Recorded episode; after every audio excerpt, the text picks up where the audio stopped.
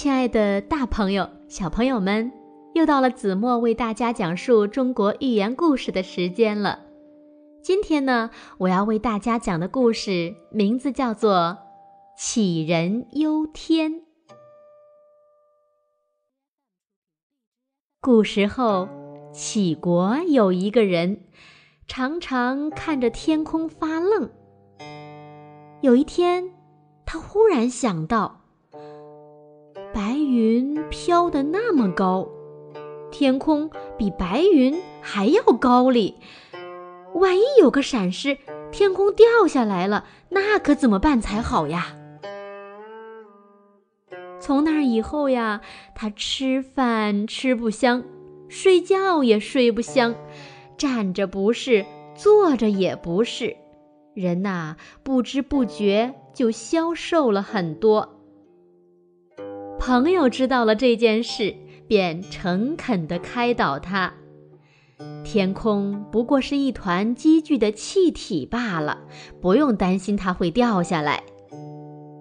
杞国人一听更担心了，那太阳、月亮和星星岂不是要掉下来了吗？朋友又解释说，太阳、月亮和星星不过是大气积聚而成的会发光的东西。即使掉下来也不会伤人。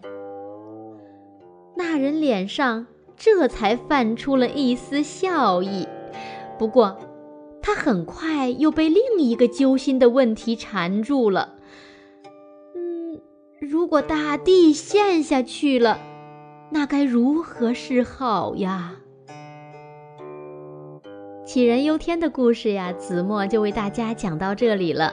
那同时呢，杞人忧天也是一个成语。这则故事呢，出自《列子·天瑞》，本意呢是指杞国有个人呐，怕天塌下来。后来呢，人们就用杞人忧天来比喻不必要或无根据的忧虑。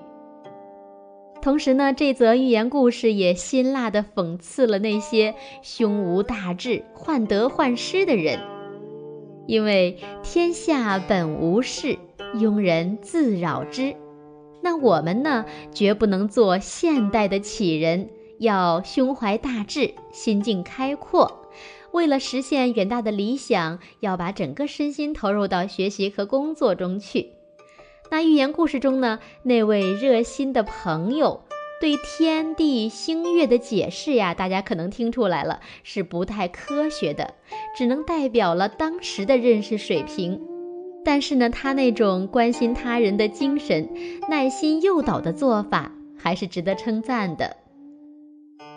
好了，亲爱的大朋友、小朋友们，今天的寓言故事呀，子墨就为大家讲到这里了。我们下期节目再见吧。晚安喽。